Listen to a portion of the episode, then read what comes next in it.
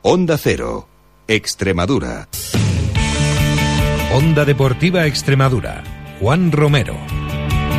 Hola a todos, muy buenas tardes, bienvenidos a este miércoles 10 de mayo, día que llega marcado por ese partido de Champions, bueno, pues impresionante esta noche, 9 menos cuarto entre el Atlético de Madrid y el Real Madrid con ventaja de 3-0 para los blancos. Por cierto que también en el día de hoy, día 10 de mayo, se cumplen 25 años de aquella canasta de Jordi Freixanet que le valía el ascenso a la Liga CB para el Cáceres. Además conocíamos ayer que bueno, pues el Club Deportivo Badajoz va a usar la ficha de José Ángel para reforzarse y ojo también porque ayer eh, asamblea en Azuaga en la que se decidía si jugaban o no en Coria. Participar en una reunión desde tu coche. Aparcar sin mover un dedo. Ven a la red Renault y disfruta de la tecnología del nuevo Renault Megan con pantalla táctil de 17 centímetros desde 14.500 euros. Renault Megan. Condúcelo ahora y empieza a pagar en septiembre. Oferta RCI Bank. Condiciones en Renault.es. Red Renault de Extremadura. Pues como les decía en titulares, vamos a comenzar el programa de hoy, como siempre, como cada miércoles, con la clase de historia.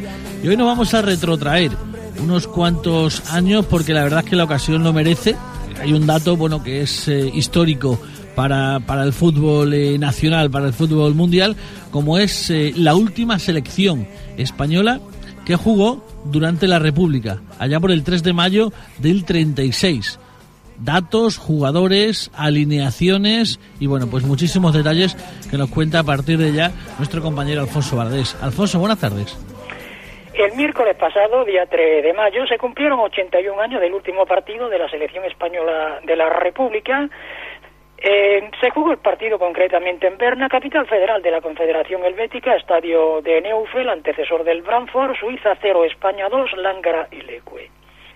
El fútbol, además de deporte, canta y cuenta la historia de la España del último siglo, con monarquía, república, dictadura, la actual democracia con monarquía parlamentaria, Copa de España, Copa del Generalísimo, Copa del Rey, los títulos de Real que concede Alfonso XIII, que la Segunda República de Niceto Alcalá Zamora suprime. Por cierto, ahora estoy ultimando para prensa escrita el primer partido que jugó en Mérida un equipo de primera división, fue el Donostia de San Sebastián en 1933. Vamos, la Real Sociedad de toda la vida que en los años de la República se vio obligado, como otros muchos equipos, a cambiar su denominación, en concreto a suprimir el título de Real. La gran mayoría de los jugadores que actuaron en Berna ese mismo año del 36, al comienzo de la guerra civil, se exiliaron en México, donde muchos ya no volvieron y algunos en Argentina. Antes de nada, voy a a facilitar la alineación que presentó Amadeo García Salazar, seleccionador y entrenador del glorioso Alavés, y después vamos a biografiar. España formó con Blasco, Zavalo Aedo, Zubieta Muguerza Roberto, Ventolra, Luis Regueiro, Lángara Leque y Gorostiza.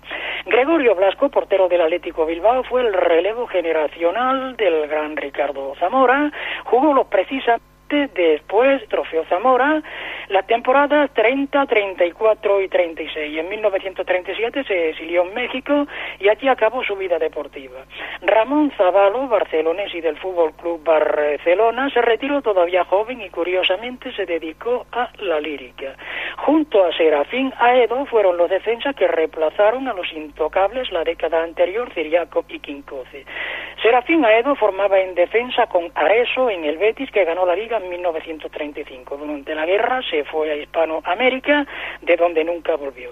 La media la formaban los tres mosqueteros del Atlético de Bilbao, Zubieta, Muguerza y Roberto. Ángel Zubieta durante la cruzada se marchó a Buenos Aires y seguidamente fichó por el San Lorenzo, donde triunfó y fue capitán. Se quedó en Argentina, donde se convirtió en un gran empresario.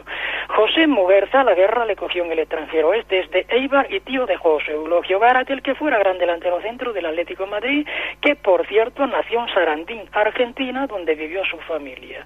Muguerza jugó en Argentina y México. Y Roberto Echevarría, también Eibarres de nacimiento, muy bueno futbolista, por cierto, ha dado Eibar. Empezó en el Alavés, donde pasó al Atlético Club de Bilbao, se retiró todavía joven para ser dirigente en tareas de despacho y siguió muchos años en contacto con el fútbol. Y en la delantera, Martín Bentolrá, nació en Barcelona, se inició en el el Español, en 1930 pasó al Sevilla, que en el 33 lo traspasó al Fútbol Club Barcelona. Luis Regueiro nació en Irún, se le conocía con el remoquete del Corzo Blanco del Real Unión, fichó por el Real Madrid, donde también jugó con su hermano Pedro Regueiro. El Corzo Blanco, al igual que Bentolra, también fue la de Suiza, su última actuación como la de la mayoría de los jugadores, y se marcharon juntos a México y curiosamente otro hijo suyo también estuvo en el Mundial de Inglaterra 66. Vamos, que de casta le venía a los galgos. Isidro Lángara, natural de Pasajes Guipúzcoa, dio sus primeros pasos en el Andoin, de donde pasó al Tolosa, y en 1930 fichó por el Real Oviedo, siendo el mejor delantero de su historia, como lo ratifican los tres pichichi que ganó consecutivamente, y el 34, el 35 y el 36. Se marchó a la Argentina, donde jugó en el San Lorenzo de Almagro, junto a Zubieta y Muguerza, durante las siguientes 10 temporadas. También se quedó en la capital de La Plata, con importantes negocios inmobiliarios. Se consideraba un patriota, pero cuando pero cruzó el charco en la guerra y allí echó raíces. Simón Leque era vitoriano, empezó en el glorioso Alavés, de donde pasó al Betis, que fue campeón de liga en 1935 con el técnico inglés Patrick O'Connell, Urquiaga Aedo, Gómez Peralta Rinoa, Saro Adolfo Unamuno, Leque, que anotó 10 goles, y Timini. Completaba esta selección, la última de la España de la República, la mejor de España, Gorostiza, Guillermo Gorostiza, el Balarroja le apodaban, nació en Santurce y era uno de los cinco componentes que el Athletic Club de Bilbao, el mejor equipo de España por aquellos años, aportó a esa selección. El inglés Mr. Pendal llegó al Bilbao en 1923 y estuvo hasta el 26 en una primera etapa y regresó en 1929 hasta el 33 con grandes números, seis títulos y dos subcampeonatos. La liga había comenzado un año antes con el Fútbol Club Barcelona como primer campeón, pero el Athletic Club ganó las dos siguientes, la 29-30 y la 30-31, donde le endosó al Barcelona 12-1 con siete goles de Agustín Sauto Arana Bata. El apelativo le venía porque de pequeño su madre, cuando lo llevaba a la escuela, le ponía una bata que era más grande que él. Empezaron a llamarle el niño de la bata para después quedarse solo en bata. Fue subcampeón la 31-32, la 32-33, ganando el título de Copas, del que históricamente ha sido el rey, las cuatro temporadas consecutivas. Os doy ese Bilbao para la historia y termino. Blasco Castellano Urquizu, este de Ondarroa, del pueblo de Josué Ortuondo, el que fuera entrenador de la Extremadura. Eh, Pachi Garbuzareta, Roberto Muguerza, Ramón Lafuente, este después fichó por el Atlético de Madrid y fíjate qué mala suerte tuvo. En el partido de su debut tuvo una lesión grave que lo retiró del fútbol. Ramón Lafuente, Unamuno, Bata, Chirri segundo y Gorostiza, que después también triunfó en el Valencia, con el que ganó su primer título de liga, la 41-42, y formó en la célebre delantera valencianista, la denominada como eléctrica, formada por Epi, Amadeo, Mundo, Asensi y Guillermo Guillermo Gorostiza, con el que terminamos. Buenas tardes. Participar en una reunión desde tu coche. Aparcar sin mover un dedo. Ven a la red Renault y disfruta de la tecnología del nuevo Renault Megan con pantalla táctil de 17 centímetros desde 14.500 euros. Renault Megan, condúcelo ahora y empieza a pagar en septiembre. Oferta RCI Bank, condiciones en Renault.es.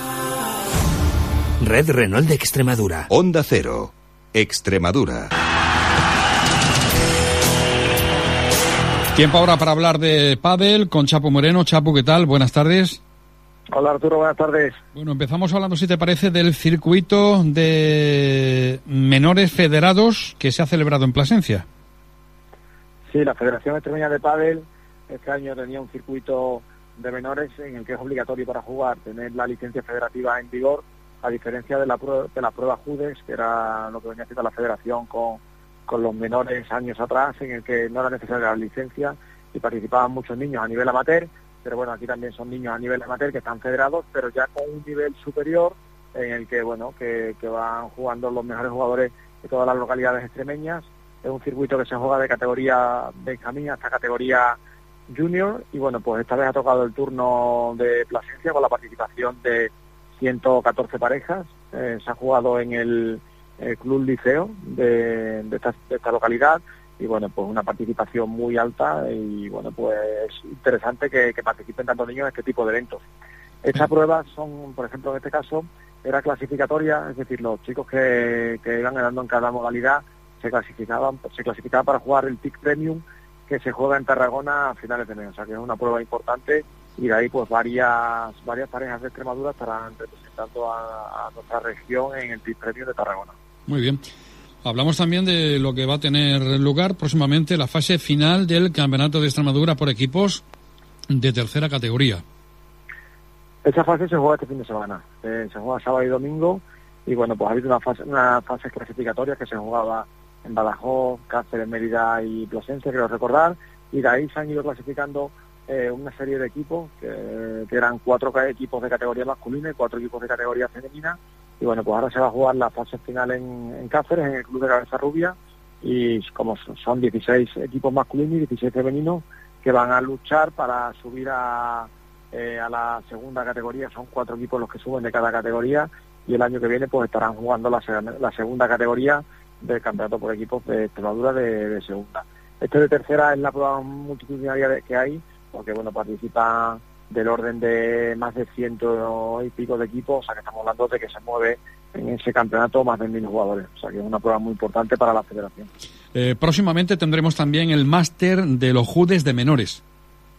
Sí, ya con el máster se cierra lo que es eh, la prueba judes todos los años y en el máster participan las ocho parejas de cada categoría que más puntuación hayan conseguido los, en las pruebas anteriores de JUDEC, que han sido cuatro, y con el máster que, que es a finales de mayo en Don Benito se, se pone fin a una edición también impresionante en la participación que ha habido eh, este año y bueno pues desde aquí desearle suerte a todos los que van a jugar el máster porque bueno siempre quedar campeón de un circuito tan tan largo y con tantos jugadores es muy importante para los niños.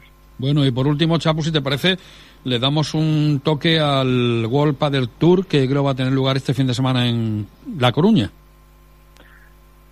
Sí, lleva jugándose toda la semana en la prueba de World del Tour, en la que nosotros tenemos ahí a, José Antonio García Diestro como estandarte. Esta tarde juega un partido complicado, es su primer partido de, torneo y, bueno, desde aquí le deseamos toda la suerte del mundo para intentar eso, superar los 16 avos, meterse en octavos y bueno, ya ver hasta dónde puede llegar porque José es capaz de sorprendernos a, hasta no sé dónde puede llegar y bueno, pues la verdad es que muy bien. Los otros jugadores extremeños ya perdieron a lo largo de la semana, los que han estado participando como como Pincho, como Jorge Señorán, como Teo Zapata ya perdieron. Y luego también eh, esta mañana eh, ha ganado su partido Paula José María y se mete también en cuadro final. Paula José María es una jugadora cacereña de las mejores jugadores de, las mejores jugadoras de Extremadura y bueno pues con su pareja se ha metido en el cuadro final que bueno es de los primeros cuadros que se mete Paula y desde aquí también le deseamos mucha suerte a Paula en este eh, prueba guapa del Tour de la Coruña. Bueno, pues así, y ya es un lujo tener a representación extremeña en una prueba de esta categoría, ¿no? Del auténtico profesionalismo, podríamos decir, ¿no? Bueno, ahí están los mejores jugadores del mundo. Eh, José, estamos hablando que está ahora mismo entre los 30 mejores jugadores del mundo, que no le, no le damos importancia, está muy alto en el ranking y además José, bueno, pues tiene una progresión importante, tiene un chaval joven que tiene carrera por delante y, bueno, pues seguro que, su objetivo es estar entre los 10 mejores jugadores del mundo y yo creo que lo va a conseguir. Muy bien, Chapo, pues muchas gracias. Hasta el próximo miércoles. Buenas tardes. Venga, Arturo, buenas tardes.